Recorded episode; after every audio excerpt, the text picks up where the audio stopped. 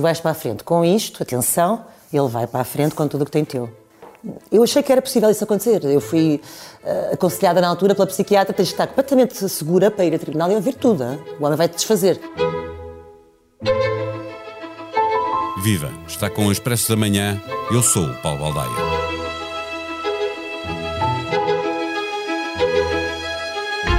A Comissão para a Igualdade no Trabalho e no Emprego define assédio sexual como sendo todo o comportamento indesejado de caráter sexual, sob forma verbal, não verbal ou física, com o objetivo ou o efeito de perturbar ou constranger a pessoa, afetar a sua dignidade ou de lhe criar um ambiente intimidativo, hostil, degradante, humilhante ou desestabilizador não tem muito que enganar. Não se confunde com sedução. Ela não está proibida entre duas pessoas no local de trabalho, nem entre duas pessoas com posições hierárquicas diferentes. O que se exige é que parem todos os comportamentos indesejados. Não é não. E é não a primeira vez que é dito, sem precisar de ser repetido à exaustão e sem precisar de explicações.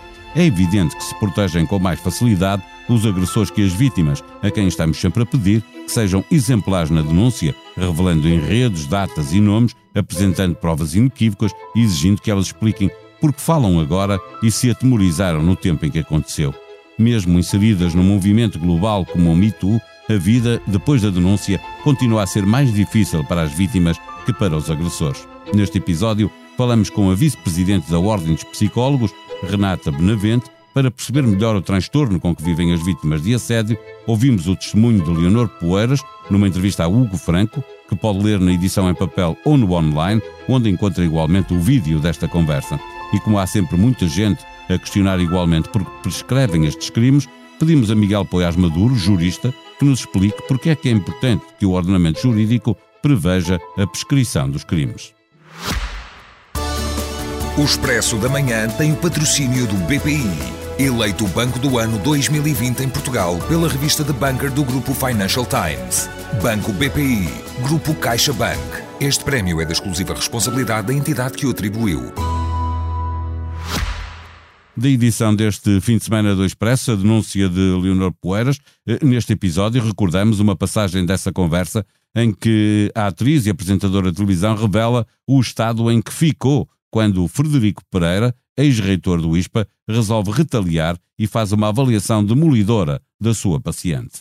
Tendo em conta que eu estava a ignorar, o Frederico também está numa posição uh, gravíssima, uh, para mim é mais grave neste processo todo, em que ele utiliza o seu poder enquanto psicanalista, não é? Médico, um, para fazer uma avaliação minha enquanto sua paciente. E é aí que ele me destrói. Uh, e isso deita-me completamente abaixo. Portanto, passando outra vez para o, para o campo profissional, em que ele faz uma, uma, uma avaliação grosseira e uh, vingativa, uh, triste e, e, que mostra realmente um homem com um ego completamente ferido e um homem uh, muito ferido na sua virilidade também.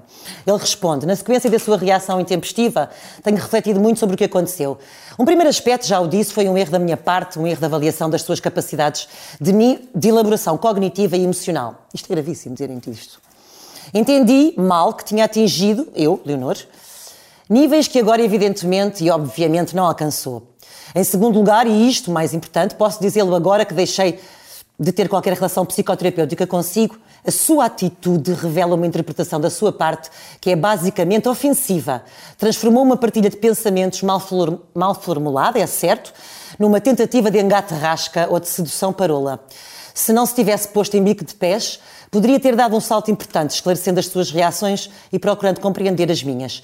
Preferiu a sua esperteza e pensou que a sua medida é a medida de todos. Cometeu o seu erro de base e ofendeu quem sempre procurou compreendê-la, aceitá-la e teve um afeto verdadeiro e cada vez mais amplo por si. Sem mais, e aqui assina com todos os seus títulos, professor Dr. Frederico Pereira. A ética a que devem obedecer todos os psicólogos não permite, como é óbvio, alguns dos comportamentos que se verificaram nesta relação entre terapeuta e paciente. Quer do ponto de vista criminal, quer do ponto de vista profissional, este é um processo que já prescreveu. A prescrição das responsabilidades do agressor é um dos temas que mais causa perplexidade porque se sabe que neste tipo de crimes uma grande parte eh, das vítimas demora muito tempo a ganhar coragem para fazer a denúncia. Já lá vamos à explicação de Poiás Maduro para a existência deste conceito no ordenamento jurídico. Por agora, partimos à conversa com a vice-presidente da Ordem dos Psicólogos.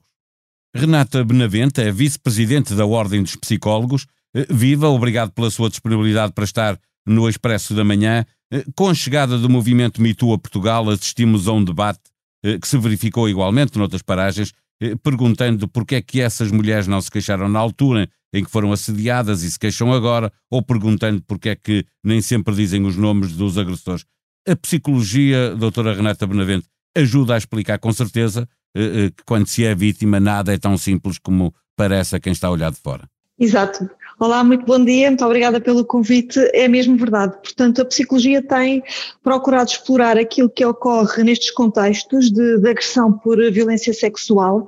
Aliás, este é um tipo de, de crime uh, que justifica muitos quadros de, de perturbação de stress pós-traumático. Portanto, é sabido e conhecido uh, desde há muito tempo esta parte que, de facto, as pessoas que são sujeitas a este tipo de violência sexual podem desenvolver quadros de stress pós-traumático que se caracteriza precisamente por esta dificuldade em uh, denunciar o agressor.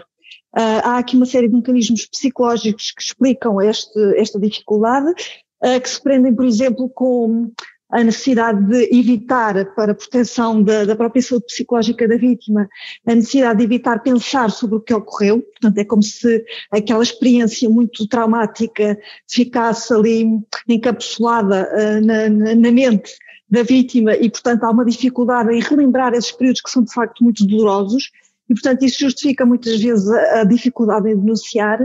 E depois uh, há outras variáveis, como por exemplo uh, uma percepção de que um, a denúncia não vai ter efeito, ou seja, a vítima vai expor-se, é? vai uh, partilhar uma experiência muito íntima e difícil e que essa partilha de experiência e a denúncia não terão o efeito uh, que eventualmente se esperaria, nomeadamente uma condenação do agressor. Um, por outro lado, pode também haver aqui uh, sentimentos de uh, culpabilização, que é muito comum também nas vítimas, não é? Pensarem que uh, talvez tenha sido responsabilidade minha aquilo que me aconteceu, talvez eu tenha sido provocadora, talvez eu tenha passado uma imagem errada, talvez eu tenha induzido o agressor a fazer este tipo de avanços e, portanto, há aqui muitas emoções que justificam, de facto, a, a dificuldade em denunciar estas experiências. Só mesmo quem passa por elas eh, eh, pode depois entender Sim. Eh, essa parte. Uhum. Os anos passam, as pessoas não esquecem, o tempo cura todas as feridas, ou, ou, pelo contrário, nestes casos podem agravar a dor que se sente? Uh, de facto, o tempo não cura todas as feridas, uh, pode ter até o efeito inverso, ou seja, esta experiência traumática fica ali no fundo reservada numa parte da nossa, da nossa mente uh, e quando há um evento que eventualmente pode explotar aquelas memórias, pode ser um som, pode ser um local, pode ser até um, um cheiro, essa, essa memória que está, que está de facto escondida na, na, na memória da vítima, pode surgir e até com uma dimensão ainda mais acentuada e, e com sintomatologia mais exacerbada. Uh, o que se tem observado também, agora a propósito destes movimentos em que uh, algumas das pessoas que terão sido vítimas destas práticas estão a, a, relatá-lo, não é? A dizer publicamente que foram vítimas, isto pode trazer aqui um, um sentimento junto de outras pessoas que, que não tiveram ainda esta, esta confiança para partilhar a sua experiência, pode trazer de facto aqui este, este movimento de eu também vivi isto e eu também me sinto capaz agora de partilhar que, que fui de facto vítima. Foi o que se observou com o movimento Me nos Estados Unidos, não é? começou com um número reduzido de pessoas que entretanto foi crescendo exponencialmente e percebeu-se que uh, seria de facto uma, uma, uma prática uh, com, com uma proporção imensa. As pessoas sentem-se, uh, as mulheres sentem-se mais protegidas pelo facto de verem que há outras na mesma circunstância e que tiveram a coragem de, de fazer essa denúncia ajuda a que quem não o fez possa fazer. Uma outra pergunta, junto com esta, funciona, pode funcionar como uma espécie de catarse de quem foi vítima poder aliviar a sua dor.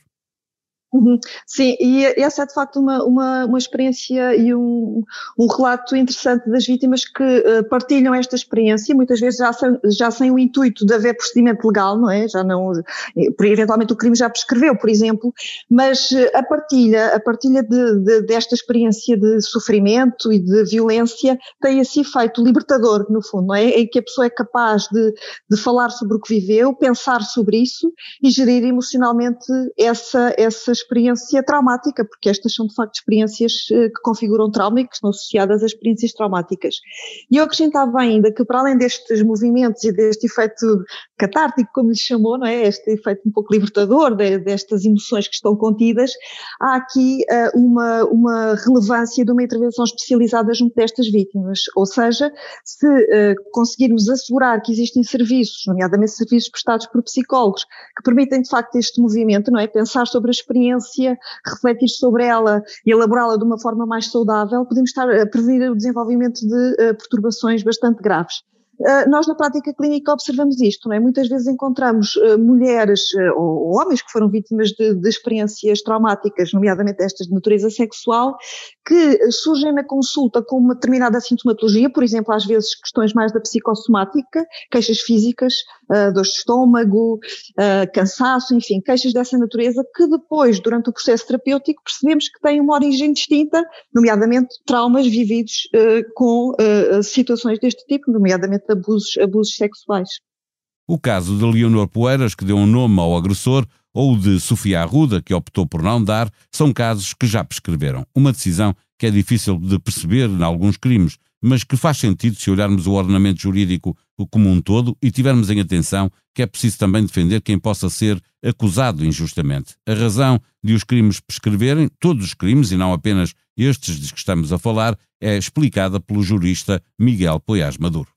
Há uma ponderação de valores que o sistema jurídico tem de ter em conta por um lado, a, necessidade de ser eficaz no combate a determinado tipo de crimes, em to, todos os crimes e alguns em particular.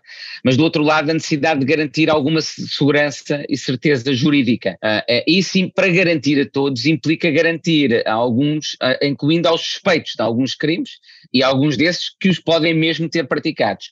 Porquê? Porque não, é, não, não seria aceitável para o ordenamento jurídico que alguém, eh, eh, por, pela existência de suspeitas, pudesse permanecer na incerteza e na permanente investigação durante até ao fim da sua vida. Até porque essas pessoas, em alguns casos, poderiam ser inocentes. E, portanto, nós, para salvaguardarmos uh, até a proteção de alguns inocentes, mas a, perante acusações que lhes fossem feitas, suspeitas que lhes fossem uh, atribuídas, poderiam passar até ao fim da vida nessa incerteza e nessa insegurança, cri, o sistema, o ordenamento jurídico criou este sistema, este da, da prescrição. Por outro lado, cada vez mais nós descobrimos que há alguns tipos de crimes cuja prescrição deve ser mais longa que outros. Por, e sobretudo no domínio uh, de crimes de natureza sexual, em que frequentemente as pessoas reprimem essas memórias ou hesitam em, em, em, em, denunciar o que ocorreu, é frequente, são frequentemente estendidos maiores os prazos de prescrição para proteger esse outro valor jurídico, é permitir, mesmo anos mais tarde, poder vir a, a, a perseguir e, a, e a punir esse tipo de crimes. Porque é sexta-feira, encontra o Expresso nas bancas e disponível online para ler em expresso.pt. O plano de recuperação e resiliência apresentado pelo governo em Bruxelas recupera medidas que tinham sido defendidas pela Troika para os hospitais do Serviço Nacional de Saúde. Na revista, uma entrevista com Ana Moura, a primeira desde que decidiu seguir uma carreira por conta própria. Ela diz que vale a pena o risco, desde que seja para fazer aquilo com que sonhamos de Adelino Cunha, um texto sobre Júlio Fogaça, o rival de Álvaro Cunhal, que o PCP expulsou e depois apagou da história. O PCP sabia ou não sabia que Fogaça era homossexual. O Expresso da Manhã é um podcast diário que pode subscrever nas plataformas digitais Apple Podcast, Spotify e SoundCloud. A sonoplastia deste episódio foi de João Luís Amorim. Tenham um bom dia, um bom fim de semana. Voltamos na segunda-feira. Até lá.